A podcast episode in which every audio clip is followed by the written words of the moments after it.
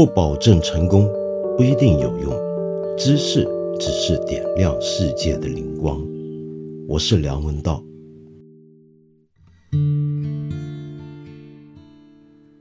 在美国太平洋时间计算的七月二十三号，美国的国务卿蓬佩奥在加州的尼克逊总统图书馆发表了一篇演说。这篇演说的名字叫做《共产中国与自由世界的未来》。无论是从这篇演说的内容、之前背后的安排跟脉络，以及他所选择的这个场所，以及到场的人士来看，我敢说这篇东西是一个中美关系历史上的一篇具有分水岭意义的演说。无论再怎么样去强调它的重要性，我认为都不过分。与此同时，很有趣啊，因为美国的太平洋时间的七月二十三号，就相当于是中国的七月二十四号，在同一天呢，我们国家为了要回应美国关闭中国驻休斯顿总领馆，也宣布关闭美国驻成都的总领事馆。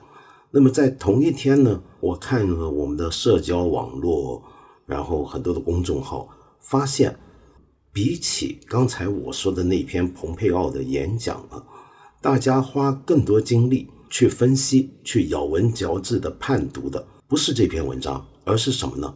而是美国驻成都总领事馆夫人庄祖仪她过去所写过的一些的博客跟微信文章。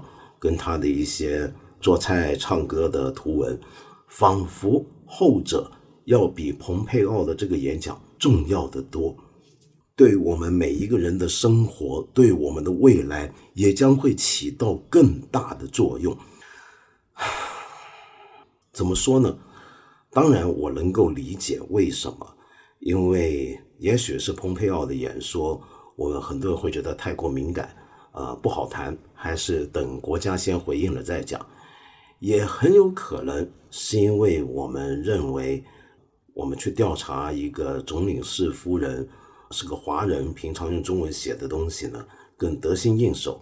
也很有可能是因为我们去这么谈论一位华人女子是不是间谍这种问题，会有更多有趣的、更 juicy 的用英文讲，就就更 juicy、更有味的东西。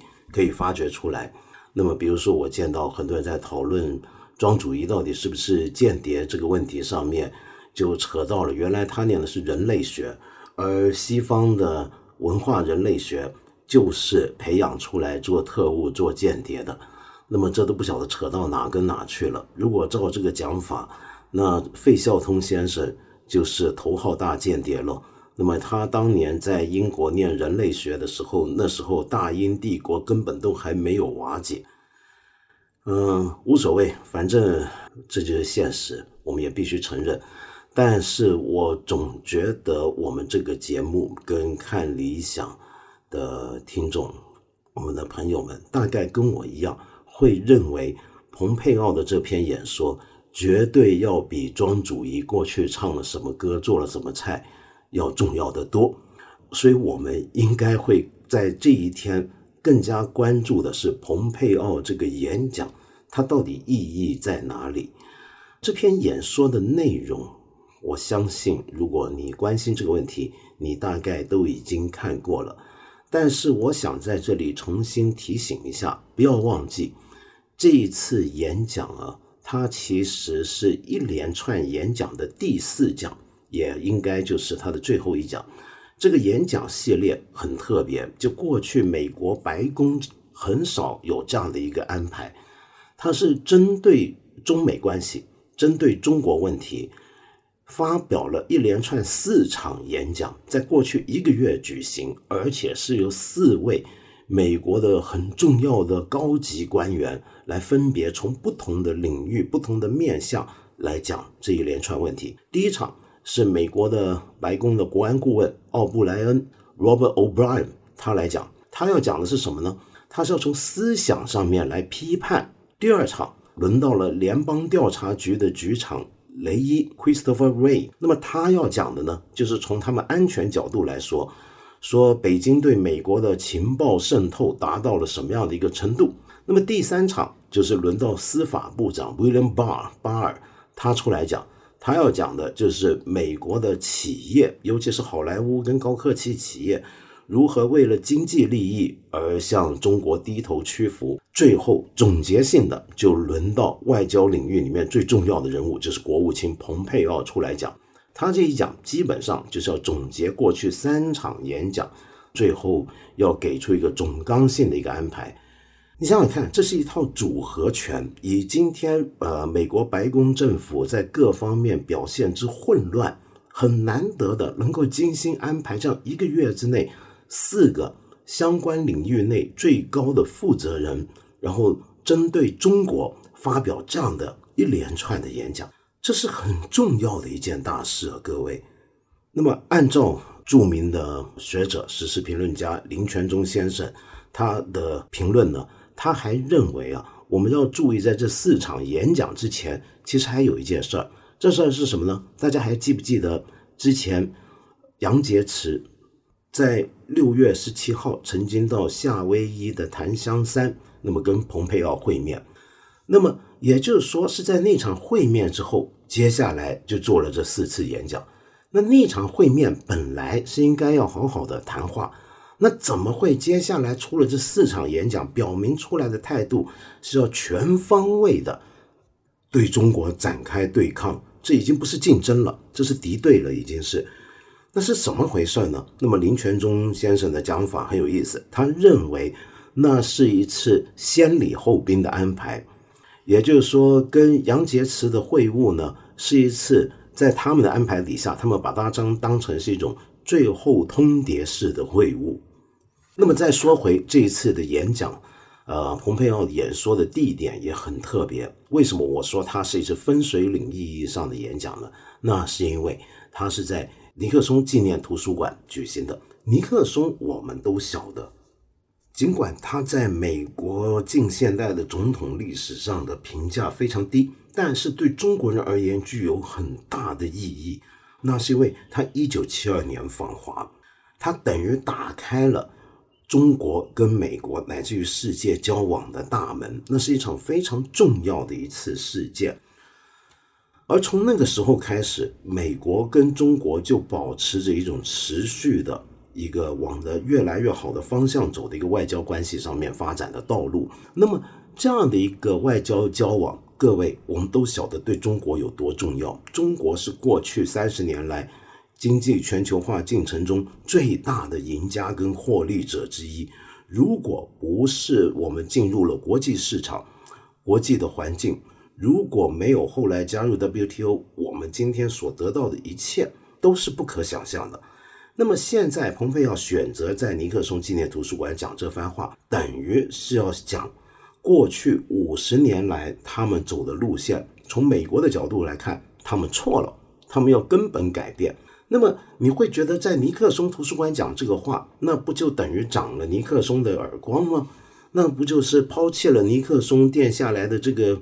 重要的遗产吗？请注意啊，蓬佩奥这一次演说，他完全没有让尼克松基金会觉得难堪，他反而请到了尼克松的外孙考克斯上台啊，那么去回应致辞。这说明尼克松家族在这件事情上面好像也赞同了现在的美国共和党政府的这个政策。而这个考克斯是什么人呢？他因为过去啊。访问中国差不多有六十多次，那么又由于他的家族背景，曾经在被我们国家媒体认为是清华第三代，就觉得他是对中国很友善的一个人物。没想到现在居然也去为蓬佩奥这么一篇几乎可以说得上檄文的一篇演讲来背书。所以在这个大背景下来看，我觉得这件事情很重要，它说明了美国现在这个政府。他对中国已经展开一个全面敌对的对抗的一个姿态出来了。那么接下来会怎么样呢？这就要说到对特朗普的一个判断。嗯，我这么多年来，我一直认为特朗普，我跟我很多蛮喜欢他的朋友不一样，我一直觉得这是很糟糕、很糟糕的一个人，更不要说作为一个很糟糕的世界最强大国家的领导人了。你有没有看到最近上个礼拜的时候，他在福克斯电视台，美国的福克斯电视台算是比较支持特朗普政权的一个新闻媒体，在那上面连续做了两次访问，那两次访问真是叹为观止，让人。嗯，在那个访问里面，他提出他去做过了一种智能测验，一种认知测验。这种测验是平常给你怀疑自己或者自己的老人家有老人痴呆症，你才会去做的测验。比如说，给你张图，画着个大象，然后你要认出来这是个什么，那你要说大象，嗯，不错不错，你认得出这是大象。然后呢，还会给你一连串的一些的问题，比如说给你一些字，然后给你说完之后，隔了一会再让你重复一遍，看你还记不记得是哪些字，而且按照次序。那么大概是这样的一个测验。那么在这两次访问里面呢，特朗普呢都标榜他这个测验是满分的，是很厉害的。那么。好像是用这个来证明他有多么聪明，因为我们知道特朗普之前常常对呃媒体说他很聪明，有一回他甚至暗示自己聪明的程度是比得上爱因斯坦，简直是个不世出的天才。那么现在这位天才要证明自己是天才的方法，就是要证明自己做这种给老人痴呆症患者要做的智能测验，他满分。然后他还要说这个测验其实很困难，然后他还要挑战他的。呃，总统大选的对手，民主党的总统候选人拜登，一起来跟我做个测验，看看谁的分数高。我的天哪，你能相信吗？这是世界上最强大国家的总统，他在在这个国家里面跟他对抗，要跟他竞选总统的人，他们对抗竞选的办法就是大家一起来做一个。这样子给老年痴呆症的人去做的智能测验，来看看谁的分数高。然后呢，他在第二次的福克斯电视台访问里面呢，那么还总共先后说了三次。那么他在这个测验里面必须要记住的那个文字的顺序测验，就是 person、woman、man、camera、TV。那么来证明他的成就有多么厉害。那么我看到那个访问他的福克斯电视台的那位采访者，那位记者都已经是达到了英文叫 speechless，就是无话可说的地步。这整个场景是那么的荒谬，那么的可笑，同时我又觉得我不得不替美国人民感到悲哀啊！天哪，就你们到底是怎么回事？怎么会有这样的一个总统？这是什么样的一个国家？出了一个什么样的领导人？怎么会搞成这个样子？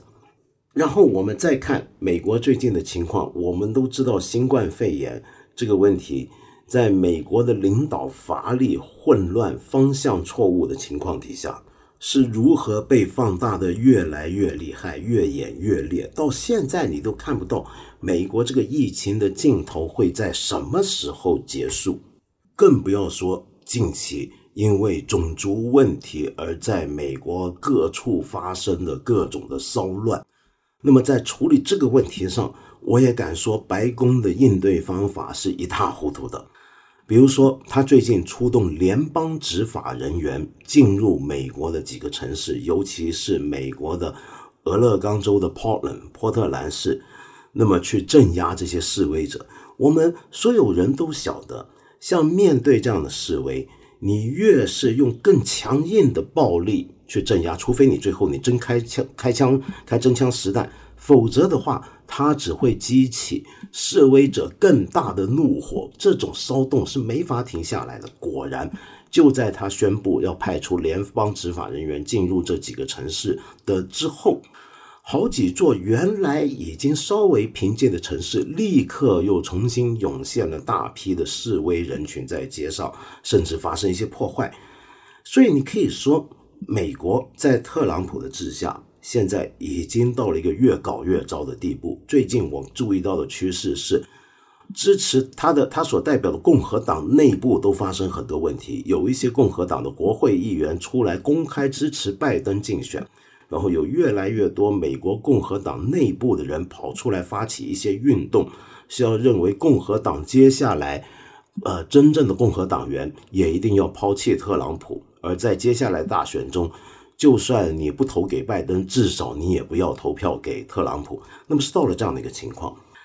那么再说国际上面，美国在国际各国的，尤其他传统盟国心目中的地位，我们都知道，特朗普上台之后，由于主张美国优先，背弃了许多过去他们参与甚至是协助建构的国际组织跟协议。不断的接一个协议接着一个协议的退出，从巴黎议定书到后来退出世卫组织，然后不断的在各种问题上面让自己的传统盟友，特别是欧盟难堪。那么，所以现在在国际上面，我们可以说，美国的这个作为国际第一强国、领导国家的这个地位，在过去这几年里面是受到严重的损伤。他今天的国际地位，我觉得是二战之后从来没有这么低落过的。比如说前阵子啊，呃，权威的民意调查机构盖洛普发布了一个民调，这个民调呢是针对全球一百三十五个国家里面采样做的一个民调。那么调查的是在全球范围内最受尊敬的国家是哪些国家？那么在这个名单里面呢，我们可以看到，现在全球最受尊敬的国家排名第一的是德国，百分之四十四的受访者认为德国是最受尊敬的国家。那么美国呢，就落后了很多，就排在第二。那么当然必须补充，中国呢也比美国还要低一点，只占了百分之三十二的人认为中国是值得尊敬的国家。但是，请跟美国自己的往期比较，在奥巴马总统的时代呢，除了一年之外，同类型的调查，盖洛普做的这个调查里面，只有一年，那八年里面只有一年，美国不被认为是全球最受尊敬的、最受敬仰的国家。那么其他七年，美国都是排第一。那么但是反过来，在特朗普执政的这几年呢，呃，美国却几乎从来没有成为。全世界最受尊敬的国家，这四年内，这三年内啊，然后呢，呃，还要注意的是，刚才我说这个民调是在新冠肺炎爆发之前的事情。那么现在如果再做一次这样的民调，恐怕这个结果会更加糟糕。结合上面所说的这一些，那我想说的是什么？我们再回头看蓬佩奥以及美国其他白宫其他三位高官，这过去一个月一连串的演讲里面，说明一个很奇怪的现象。就是美国在各方面，白宫政府他的领导在控制疫情、在经济问题、在国际问题各方面都出了很严重的纰漏，出了各种各样的混乱。那么更不要说这个领导人个人的人格问题，因为他不断的说谎，说到了一个自己都忘了自己说谎的地步，他的这种诚信尽丧的这种情况，我们先不要都不要谈，你会觉得很奇怪。为什么针对中国，他们反而好像很有策略、很有步骤，是一招接一招，是连环而来的？这仿佛是他们最近两三个月里面比较系统、比较有步骤、比较有战术考量的一个一个领域。这到底是怎么回事？其实这里面其中一个最重要的原因，我们当然都知道，那是因为。在接下来十一月要举行的美国总统大选里面，特朗普他现在看来形势上是严重落后了。那么，如果现在新冠肺炎这个问题抗疫招他打不响，经济招也打不响，那么他能够打什么牌去胜过拜登呢？那就是在中国问题上面。我想到了今天啊，大概没有人会否认。呃，中国跟美国的所谓的这场新冷战，在这个关头实质上已经展开了。正是要透过这样的一个局面，我觉得特朗普希望在里面获取更大的政治资本和利益，来帮助他赢得十一月将要举行的美国总统大选。那么他接下来还会出什么招呢？那么有的朋友呢是格外的悲观。觉得他甚至可能不惜一切，要发动武装冲突，甚至是战争。那么，由于在我们晓得，在战时情况下面，在位的领导人通常更能够获得国民的支持。他会不会铤而走险走到这一步呢？我自己觉得他应该还是还不够这个胆量的。但是，有没有可能出一些招数？是逼得中国不得不首先做出武装反应，那就真的很难说了啊。比如说，有的比较夸张的预期是说，他会不会宣布要到台湾驻军呢？等等等等，这些事情都真的很难讲。但是我大体上仍然觉得不至于在十一月前就立刻看到这样的一个地步。主要的理由是，我认为。他在这种问题上，在要不要做出这么危险的一步的决定的时候，他其实还是会受到很多的制约的。哪怕是像他这样的一个总统，这样的一个领导人，尽管如此啊，我们并不能够抹除长期而言，或许这过去大家很多年都在谈的中美必有一战这个讲法，长期而言不一定是不会发生的。那么最有名的在这方面提出很多研究的一位美国学者，那当然就是美国芝加哥大学的国际关系专家米尔斯海默，约翰米尔斯海默。这个在国内也很多人关注他的想法。前阵子呢，观察者网还跟他做了一次非常重要的一次访谈。那么米尔斯海默这个人啊，呃，我建议你有兴趣的话，可以找他的书来看。那么有一本书被翻译成中文叫《大国政治的悲剧》。那么他的整个立场是一种非常严峻冷酷的现实主义立场，可以他有一个名字叫公式现实主义。那么他一直认为中国不可能和平崛起，什么意思呢？就是说中国。注定要崛起，但这个崛起的过程当中不可能总是和平的。为什么呢？因为它必然要跟美国发生冲突。他一直强调，他是完全从现实考虑，看国际关系的结构里面，在由今天民族国家构成的国际关系的结构里面，这个结构本身会造成这样的一个结局，这是任何其他东西都干扰不了的。比如说自由主义的意识形态也好，中国现在很多学者主张的天下意识形态也好，甚至是经济利益也好，也都不可能影响到这样的一个结构跟轨迹。到底它的整个论证是怎么样的呢？那我今天没办法在这个节目里面详细的介绍。那么有机会我们可以再谈，但是我鼓励你自己去找他的书来看。然后他这个讲法有没有道理呢？我们知道，在过去很长一段时间。在全球化的黄金时期，很流行过一种讲法，叫做“世界是平的”。那么这个口号是来自于一本书的书名，那么那本书就叫做《世界是平的》，作者是美国《纽约时报》的著名的专栏作家托马斯·弗里德曼。那么这本书出来没多久，我当时就写过书评，我很不看好这本书，我觉得里面讲的很多东西都是很肤浅的常识。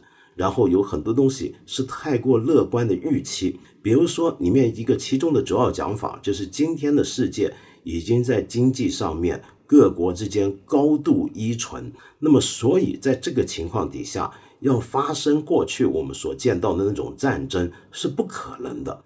那么但是这个讲法明显就经不起历史的呃考验。呃，米尔斯海默，那么也是从这方面来谈呃历史上面的一些的教训，比如说我们举个例子吧，我们上一期节目不是谈过珍珠港前的日本的整个国家如何由上而下又由下而上的形成了一种极端的往右靠的意识形态问题吗？那么呃，我们要注意啊，在珍珠港前啊事变之前。其实，日本跟美国是否必然要走到战争这一步呢？其实你在事前去看的时候，你会觉得无论如何都很困难。为什么呢？举个最简单的例子好了，呃，那就从经济来讲，你知道当时一九三零年代到四零年代那十年里面，日本跟美国实质上是个什么关系吗？他们大概是彼此最大的经济伙伴。那么日本。有百分之八十的石油是从美国进口的，那么钢铁也都是从美国进口的。也就是说，日本是美国最大的客户。在这个情况下，如果按照世界是平的这种讲法的话，你会觉得那美国没有理由要跟日本干架，对不对？人家是给你赚大钱的一个国家。事实上，在开战之前，美国很多企业家。都是坚决反对美国对日本要采取更强硬的态度的，他们认为这是不应该的。而另一边呢，日本也觉得要极力避免跟美国发生战争，哪怕是东条英机啊，像这样的一个鹰派分子，他之前也一直觉得最好不要跟美国开战，如就算开战，都希望能够是尽快的打了一仗之后，比如说珍珠港炸完之后，然后马上就能够和谈，那就是最好不过了。就当时大家都有这个预期，可是你看，他们最终还是走到了那一步。从一九三九年七月到一九四一年十二月之间啊，其实你回头去看当年的各种的外交官的政治人物的回忆录以及。外交往来的文献记录，你会发现那段时间他们的日美的谈判大概分两个阶段。第一个阶段完全谈经贸，第二个阶段就已经谈到了政治跟军事。那每一步当中，大家都是依循了一定的理性规则，做了很多的对对方的预测，但是结果证明都错误。那么当时有一些很不可思议的情况，比如说有一个叫做 A B C D 联盟，我想今天你大概不一定听过。所以 A B C D 联盟是什么呢？A 就是美国 America，B 就是英国 British British Empire，C 是什么呢？那就是中国 China，D 是什么呢？那是荷兰 Dutch。那么什么叫 A B C D 联盟呢？就是针对日本在中国战场上对中国的侵略，这四个国家组成了一个联盟。这个联盟最后的决定。就是要冻结日本在他们国内的资产，同时对他实施各种各样的禁运。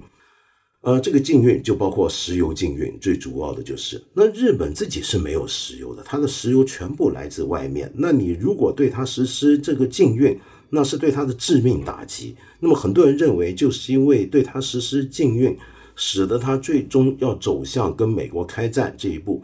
但是从当时美国、英国、荷兰这些国家的角度来看，其实不应该是这样的。我们给你禁运，你没有了资源，你战争机器无法持续，那你应该是要乖乖的听话，从中国战场上停步。如果不是完全撤出，至少要停止才对啊。至少比如说你从越南战场上退出，那么因为我们知道当时他们也打越南嘛，为的就是要切掉这个国际对中国援助的重要的生命线。道理上讲，你没有了资源，我们禁运你了，那你应该往后退。结果不是，日本做的做法是，我干脆反过来更进一步的去进攻。你要知道，这个 A、B、C、D 联盟啊形成，然后对日本实施经济制裁之后带来的结果是什么吗？不只是战争，而且是当时英国的远东油企、荷兰的印尼的油业、美国的西岸的油田啊，几乎都要破产。也就是说。这事儿是其实挺损人不利己的。你是控制了日本的生命线，但是同时大家都打七伤拳一样自损八百，那么自己首先要受到损害。那我现在问题在于，为什么这些国家明明相互之间经济上高度依存？我平常让你赚那么多钱，尤其你想看英国那时候正在跟德国作战，他是多么需要这样的钱啊！但是在这个时候，他们都宁愿。要联合起来去对抗日本，这到底是怎么回事？这说明了就米尔斯海默要讲的那套道理，在一个现实的局势、国际环境里面，国家的安全在这个时候绝对是第一位的。而安全是什么？恰恰是一个很难定义的东西，是很模糊的东西。你比如说，就像我们讲口罩这件东西，我们今天说口罩跟国安没关系。但是新冠肺炎一起来，可能以后世界各国都会觉得自己国家能不能生产口罩，有没有足够的口罩存量，那是一个国家安全问题了。于是，一夜之间，口罩变成一个安全战略、安全物资也不一定。所以，不要轻易的以为这个经济的相互依存就不会使得双方踏入一个悲剧的一个结局。我们再往前点看，那第一次世界大战的时候，当时。被认为之前是第一趟的全球化的一个黄金时代，欧洲各国之间也是经济上面相互高度的依存的，那怎么可能他们也走上了战场，打了那几年很无谓的战争呢？其实也是这个缘故，也就是说，经济的相互依赖不一定能够避免大家走上战场。所以，我想再简单的先总结一下刚才讲的，我认为现在中美关系非常危险。作为全世界最重要的两国的双边关系，现在我们使得全世界都陷入了一个危险的状态。但是，我不认为会在短期内有任何战争的可能。我们不要过度渲染这种气氛，渲染这种恐惧，那是很危险的事情。我等一下回头会再谈它危险在哪里。但是同时也不要低估了、过度乐观的来看待我们以后这几年接下来的局面。比如说，很多人会认为特朗普特别不靠谱，在这种情况很有可能是不知道干了什么铤而走险的事情，而是大家制止不了的。会带来一些很灾难性的结局。没错，这个总统他对美国、对世界都造成了巨大的伤害，在过去几年之中。但是，你不要以为换上了民主党的拜登，美国对中国就会友好一点。我觉得你千万不能够有这种一个一这样的一个想法。我记得当年在香港换特首的时候，就是梁振英下台的时候就不连任特首的时候呢。啊，我那时候就写过一些东西，我就谈到啊，以后的香港问题必须放在那那是我还在写时事评论，也还在谈香港问题的时候写的。我说，香港问题要放在一个国际的新冷战要展开的一个背景底下来看，是什么意思呢？就是说，特朗普他现在对中国那时候大概就已经两三年前就看得出来是要走向新冷战这一步的，尽管那个时候我们都晓得。很多人对他仍然寄有厚望，毕竟他在二零一七年才访问过中国，跟国家主席习近平把背重游故宫，我们都觉得他挺舒服的，挺爽的，那应该没有问题。但是我就不这么认为，我就认为我们的冷战是不可避免的。为什么呢？因为很多东西并不是特朗普一个人的问题，而是你要看他用了什么人，他身边围绕着一群什么人。那事后我们都看到，就在刚才我说的那一连串最近一个月美国高官的演讲，你就注意到他身边围绕了一群对华的鹰派。那么这里面其中有一些人非常有名，有一些人鹰派到一个地步，比如说像呃已经离开的国安顾问博尔顿，他是到了一个地步，是觉得。呃，特朗普对中国太软弱的，是到了这个程度啊。那么，然后跟特朗普闹翻的。那么，至于其他人，比如说纳瓦罗、彼得纳瓦罗，这个今天我们很多人都认识的，在美国的经济政策上面对特朗普政府而言非常重要的一个智囊。这个纳瓦罗，我想起来，我在二零零七年的时候。当时我还在二零零七年的春天，我还在做一档读书节目，我就介绍过他的一本书，那本书叫《The Coming China Wars》，即将到来的中国战争。那么这本书讲的其实不是刚才我们说的热战，而是说的其他社会国力方面的全方位的竞争。那么这本书是在二零零六年的下半年出的，我在二零零七年介绍它。请注意，我不是在这边要很骄傲的说我多么有先见之明，认为这本书重要，而是我觉得这本书当时的出现跟它引起的争论很值得我们的国民关注，所以我当时介绍这本书。为什么我觉得它值得关注呢？是这样的，首先来看这本书，这个作者纳瓦罗彼得纳瓦罗这个人，呃，他要出一本书谈中国问题。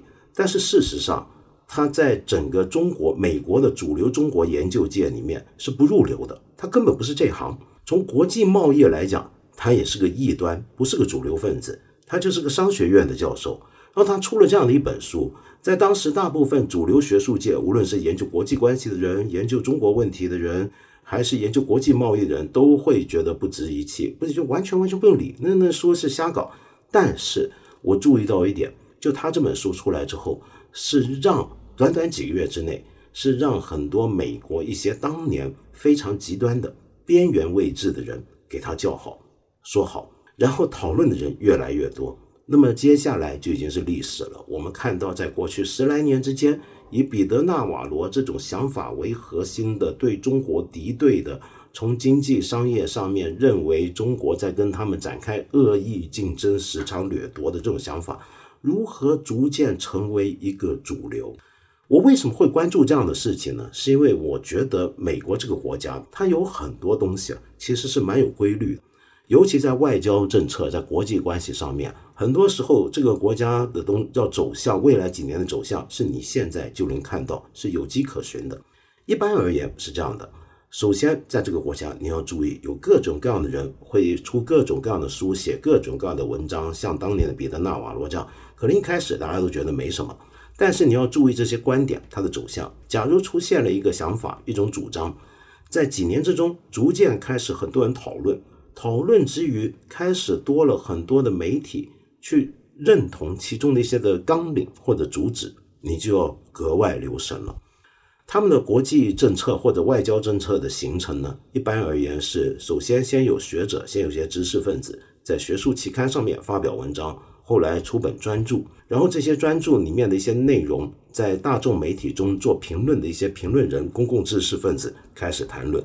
然后这些说法，慢慢的，你就会注意到，在国会里面，在游说团体里面，在一些相关的政策智囊机构里面，开始得到响应跟讨论。然后渐渐的，这些讲法就会成为一个即将要上台的政府里面某些班底他的抽屉里面摆着的东西，开始进入一个正式的政策议题。然后逐渐的，如果他有机会的话，他成为一个当选的总统。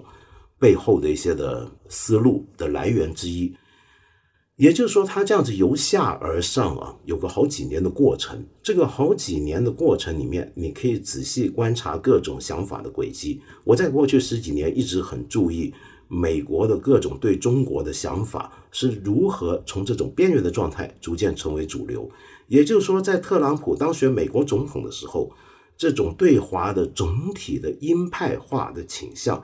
其实已经形成，那么这样的一种轨迹呢，跟我们国家是非常不一样的。我觉得我们国家有时候很可惜，就是我们很多时候，我注意到我们有一些学者，有一些所谓的研究人员，通常是反过来的，是国家政府提出了某种外交思路，有某种外交政策出来，外交的决策出来。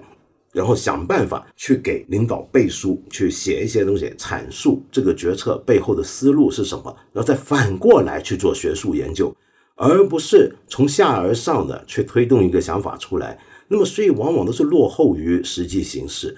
那么，当然了，很多人会说啊，放心，这只是一般二流的学者才干这样的事儿。实际上，中央那边呢是有很多的高级智囊，他知道很多事，用不着我们这种外行人做媒体的人在那穷操心。我过去呢也都一直这么相信。你比如说，我当年在十三年前在介绍这个这本书，请大家要注意彼得纳瓦罗这个人的时候，那个时候就很多人跟我说：“你在这瞎操什么心？现在中美关系形势一片大好，你讲这个东西是唱衰两国关系，也唱衰中国。那么还叫我最好别再说这些事儿。有人在私下的友善的警告我，叫我不要再说这种主张，再说这种话。”但我觉得你怎么能够闭上眼睛不看对方？如果那个是将来迟早是你的对手的话，对方那边有什么新的动作，你怎么能够不看呢？你怎么能够假装看不见呢？然后我一这么讲，他们就说这个用不着你操心，这个中央上头有人，上头早就注意到了。我过去也相信，那么上面一定有很多很聪明的人，但是坦白讲，我后来开始觉得不一定，因为我也看到很多人 是原来很多我们做研究的人是基本上是。先揣摩领导大概意思是怎么样，然后我再来配合一些研究成果出来，那么这是很危险的一个情况，所以就对美国会有误判。但至少在大方向上，我觉得这种误判根本是不应该让它发生的，就是因为像我刚才讲的，美国的外交政策在某个程度上来讲，其实是有轨迹可循的，你是追索得到的。好，那么刚才讲完这个，我们再来看一个更具体的问题，那就是。美国如果真的要对中国发动各种层次、各种意义下的更不友善的敌对行动，甚至是战争的话，那么他需要做的是什么？最近我看到我们很多人都在讨论什么中美必有一战，然后中美之战是怎么样？我觉得这个讲法有点太简单了，就觉得万一真要走到那一步的话，那就是我们两个国家之间的问题。其实你再仔细想啊，或者严格的讲，它不应该是这样的。因为美国自从第二次世界大战以来，那么这个国家是全世界对别国发动最多战争的一个国家。你注意看一下，它几次最主要的战争，最主要的针对大国的战争，或者相对比较强大的国家所发动的战争，它从来不是一个人单干，它从来都是要形成某种联盟状态来做这件事情的。那这是为什么呢？是因为有几个理由。第一，它作为一个国际的首要霸权了，霸权这个东西不能只靠经济实力。像米尔斯海默，他是最看重的就是你的国家的整体的实力，你的政治军事实力。有的人会看重经济实力，那么还不只是这些。尽管米尔斯海默很瞧不起这个软实力这种讲法，但是。一个在意识形态上面赋予自己行动合法性、赋予自己来定义这个国际秩序该有的模态的这种能力，始终是这个霸权国家非常重要的。也就是说，你要有个讲法。我现在怎么样来维持国际秩序？我当老大，我认为这个国际秩序该是怎么样？你要提出一个讲法，而这个讲法至少在表面上让大家都要服气。那么有些人就在担心，中国将来如果要竞争的话，中国能不能提出一套不一样的讲法，让别的国家觉得至少在道理上服气你说的这个国际秩序的观点，我们认你这套秩序，所以认你这个秩序底下你做老大的位置。那么美国。是一直想要维持这件事情的，所以这就是为什么他这么多年来发动的比较大型的主要的战争，他都要组成联盟，他不能单干，他必须要有这个联盟的伙伴来证明他这次打仗师出有名，是有一个国际上的秩序上的一个正义可言的。第二，则是他在这个过程里面，他需要。有很多周边国家的协助，他要不然的话，他完全单干其实是很困难的。因为上述两点啊，所以接下来的问题就在哪呢？那么他要有一个办法，他在外交上面，在国家的政战略上面，他要有能力把所有那些他说服拉拢要进入他那个联盟里面的那些国家。要想办法让他们觉得你这个国家你自己的利益、你自己的战略目标都能够透过我这次发动的这个行动得到满足。也就是说，我去打一个国家，我去干一个人，你来跟我一起上，你发现原来对你也有好处，其实对你也是个帮助。他必须还要有这个能力，要有这刚才我说的这样的两种能力。这其实不是一个简单的事情啊。我建议你在这方面可以去参考一下我国的。朱文权上将，他在二零一四年的时候写过一套很大的一套书啊，叫《岛屿战争论》。我猜可能很多看理想跟八分的听众会觉得这种书好像不大是平常我们会在这介绍，也不是我们的用户群关心的书。但其实这书是很有意思的书，大家应该要看一看。如果对这方面问题感兴趣，你看朱文全上将啊，在这本书里面就提他的上卷就提到了，他说。比如说，美国的对伊拉克发动的第一次的伊拉克战争，当时就是要收复，名义的理由叫收复科威特的领土嘛，对不对？那么收复人家一个科威特，当时被萨达姆占领了，那所以我们联合各国军队，美国说我们去帮助恢复科威特领土，这叫不叫师出有名？这当然是师出有名，是国际正义，他来出面主持。然后他拉拢一群国家下来帮忙，那些国家有的是绝对必要的，比如说沙特阿拉伯。那么沙特阿拉伯呢？呃，如果不参与，不让美军用他的机场、港口，不让他使用这个发电站、海水化淡这些东西的话，那这个站的整个后援就没办法进行。那问题是沙特阿拉伯为什么要支持美国呢？那很简单嘛，就是因为他会觉得伊拉克本来就是他们的对手，这是个威胁。所以现在趁机跟美国一起把萨达姆干倒，这对他们是个好事儿。好，那么你比如说像对法国而言，你干嘛要跑去掺和这件事，跟美国一起去打仗呢？那有个理由的。法国尽管今天是个比较二等的一个发达国家，但是他始终觉得他要在中东维持一定的影响力，参与这个战争，哪怕我贡献的份额不是那么大，但是至少。好像还能够保持住我这个几乎本来已经快不存在的对中东地区的影响力。还有日本，当时日本也派出自卫队参与一些很边缘的后勤的角色，也要起过很大的争论。那么对日本而言，那就更不用说了，就自卫队终于有机会不只是自卫了，他还能够走出国门。那么总算第一次有个正当的名义让我派自卫队走出国门，连我幕后老大美国都劝我去了，那我怎么能不去呢？所以那场战争是等于他的联盟国家里面大家都有利益，大家都有目标，然后大家都满足了，这是一个美国要发动战争的时候之前必须要有的条件。那么我们再来看今天的美国具不具备这样的能力呢？我必须说，就因为刚才我讲的特朗普执政的关系。美国今天在国际上面要有这样的一个能力的这种情况啊，是比以前糟太多了。这的的确确是美国一个在国际上面几十年来我见过最衰弱的一个时刻。但是，请注意，呃，在对中国问题上面，他的这种联合战略的形成，其实还是有很大的机会的。比如说，我们注意看印度、澳大利亚、新西兰、法国、日本、越南、菲律宾，那么最新的还有新加坡。新加坡的李显龙在七月头的时候不是发表过一个演讲，公开劝告中国不要挑战美国，然后说亚洲还是要靠美国来维持秩序，维持我们的繁荣。那么你有没有注意到这些讲话？其实大家都在站队，而对这些国家，特别是牵涉南海问题的国家，比如说越南、菲律宾来讲，那更是有实质利益。所以，呃，他这种联盟的能力，尽管比以前弱了很多，但是不表示它完全不存在这个基础。那么相反的，我们要问的是，中国如何破解这种情况？如果美国不单干？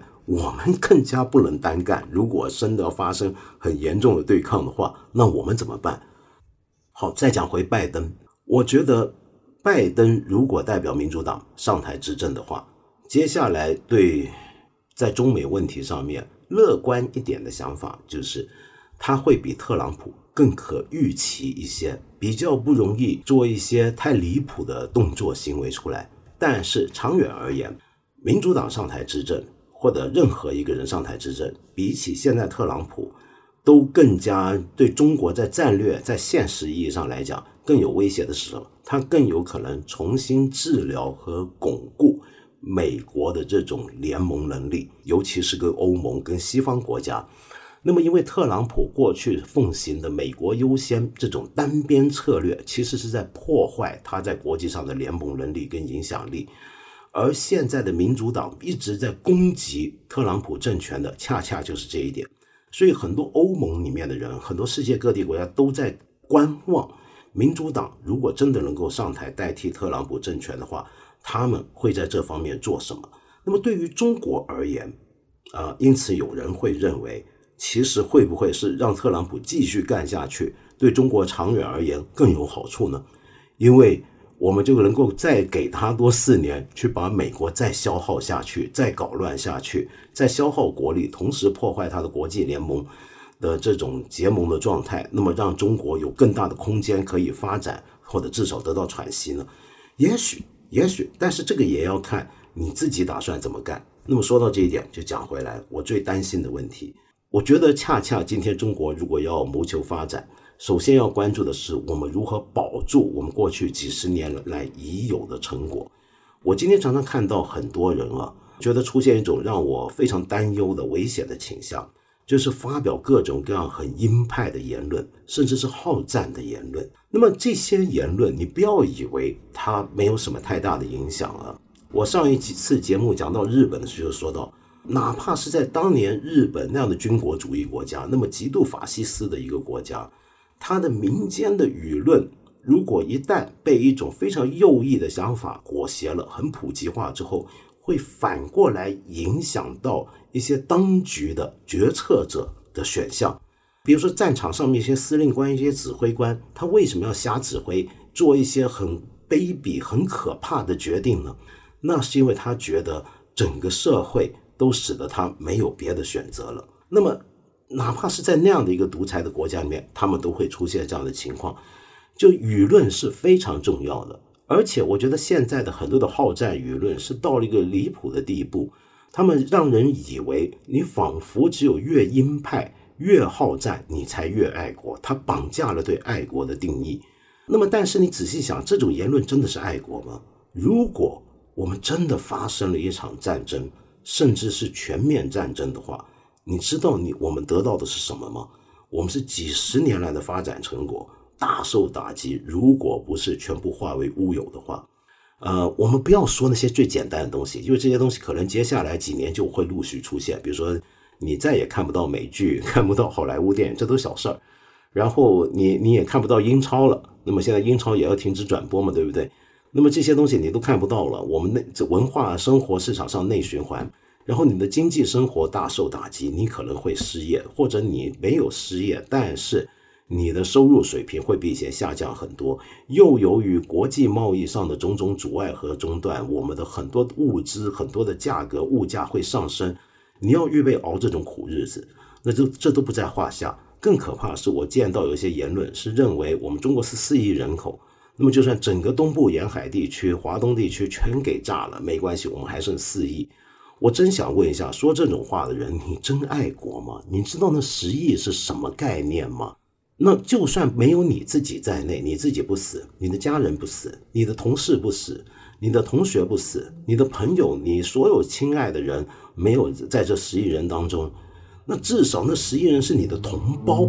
如果你真爱国，你怎么能说出这样的话？那是你的同胞，能够这样子说吗？这种话，我我觉得现在变成就是有时候一些很鹰派、很好战的言论，大家觉得这叫爱国，而任何对这种苗头泼冷水，任何觉得我们要竭尽所能的阻止问题的恶化的人，就会被人认为叫做软弱。不爱国，那么甚至有些声音还是会被消音的。那么好在让我稍微乐观的是，我见到我们的决策者本身在很多问题上面看得出来还是很理智的。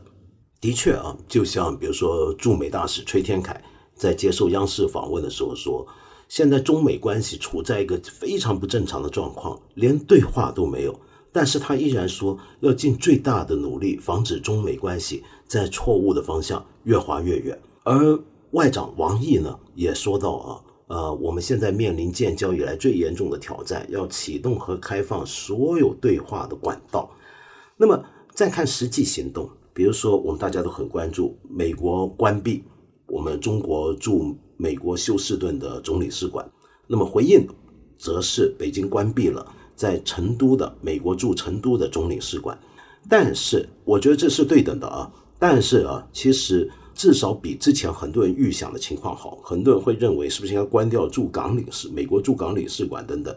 其实相对而言，驻成都领事馆在分量上跟实际影响上不算是最大。那么可见，我觉得中国其实仍然希望这件事情。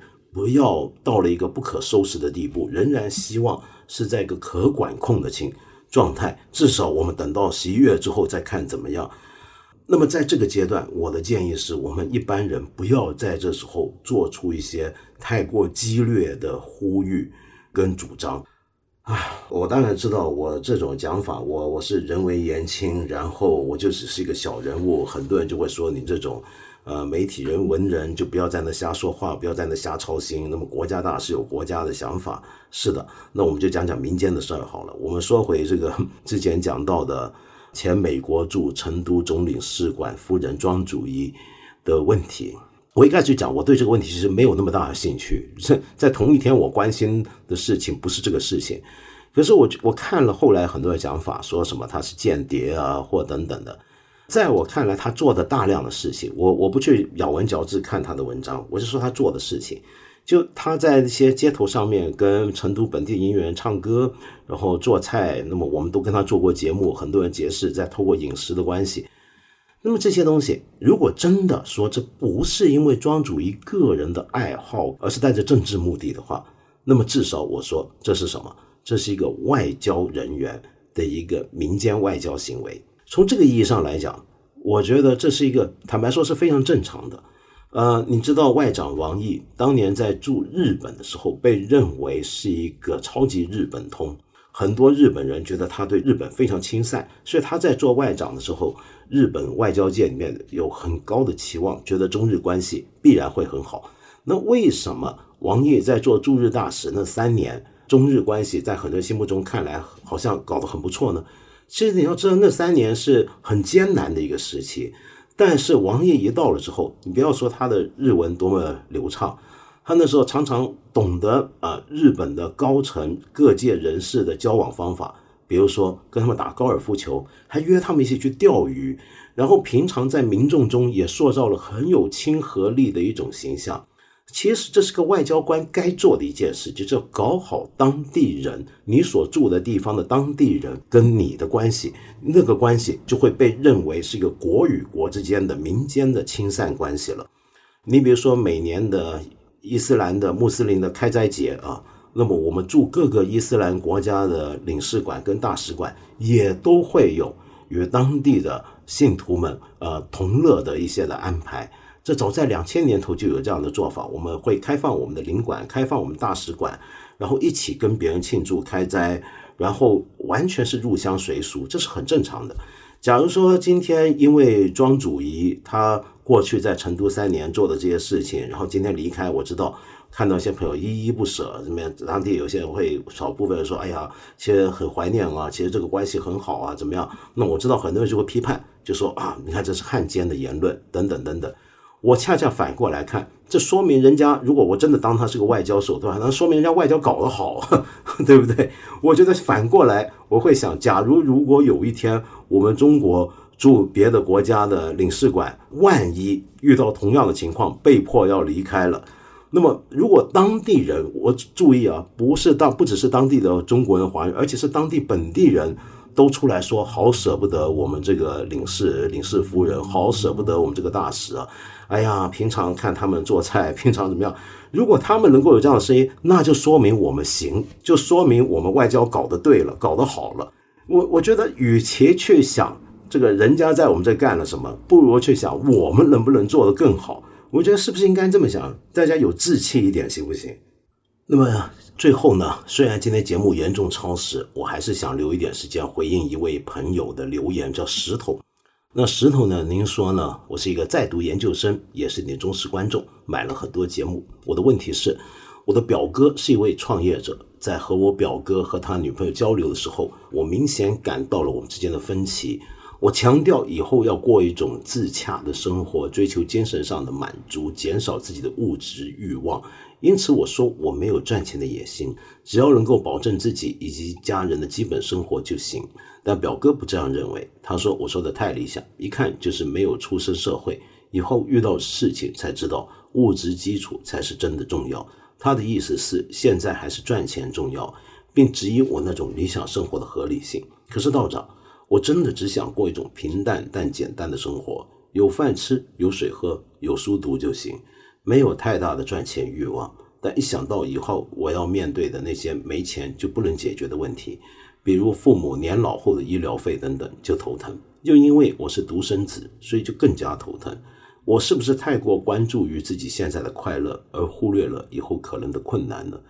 石头，我想说，你的愿望本身完全没有错。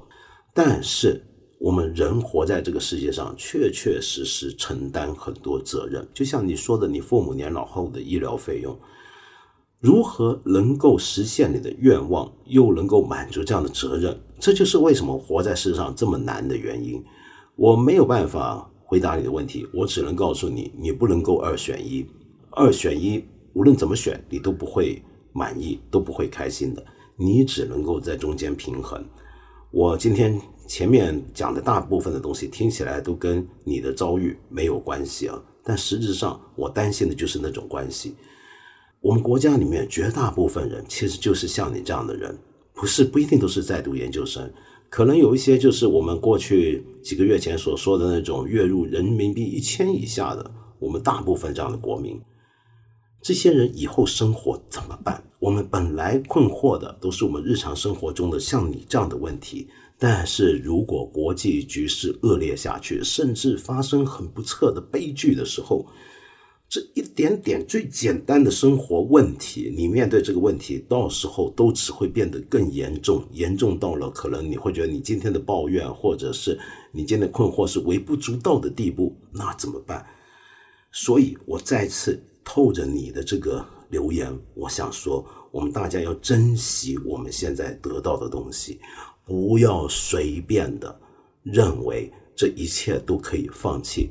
今天你遇到的任何的生活上的磨难、困难，如果在将来更难的日子到来的时候，你今天回想，今天能够有这样的困惑，真是幸福啊！好，那么今天呢，说了太沉重的话题，我们来点轻松的。我最近知道，呃，五条人乐队原来居然在一首歌的歌词里面提过我过去做的节目，就刚才说的开卷八分钟。那么我很多朋友就说：“哎呀，这个你是不是要回报一下？”我不是回报，我是我不是因为看到五条人这么讲，我才说我喜欢他们，我早就喜欢他们。五条人你不知道吗？在全球华人这里，在在在香港，在台湾，很多喜欢音乐的人红了很久了。我早就喜欢他们，我现在才表白，有这个机会。我们今天就来首五条人的歌，好不好？凑凑热闹。大家知道他们最近火了一大段时间嘛？可是呢，这个哎呀，奇怪，我挑的这首歌呢，偏偏又不是一个很轻松愉快的歌，嗯，是还是让人觉得有些意难平，很有点苍凉的一首歌。但我喜欢这首歌。这就是他过去的一张专辑《一些风景》里面的一首《事情》。呃，你听不懂歌词吗？海风话 没关系，我们歌词都在文稿里面，你可以，你可以上来我们 A P P 看一下歌词啊。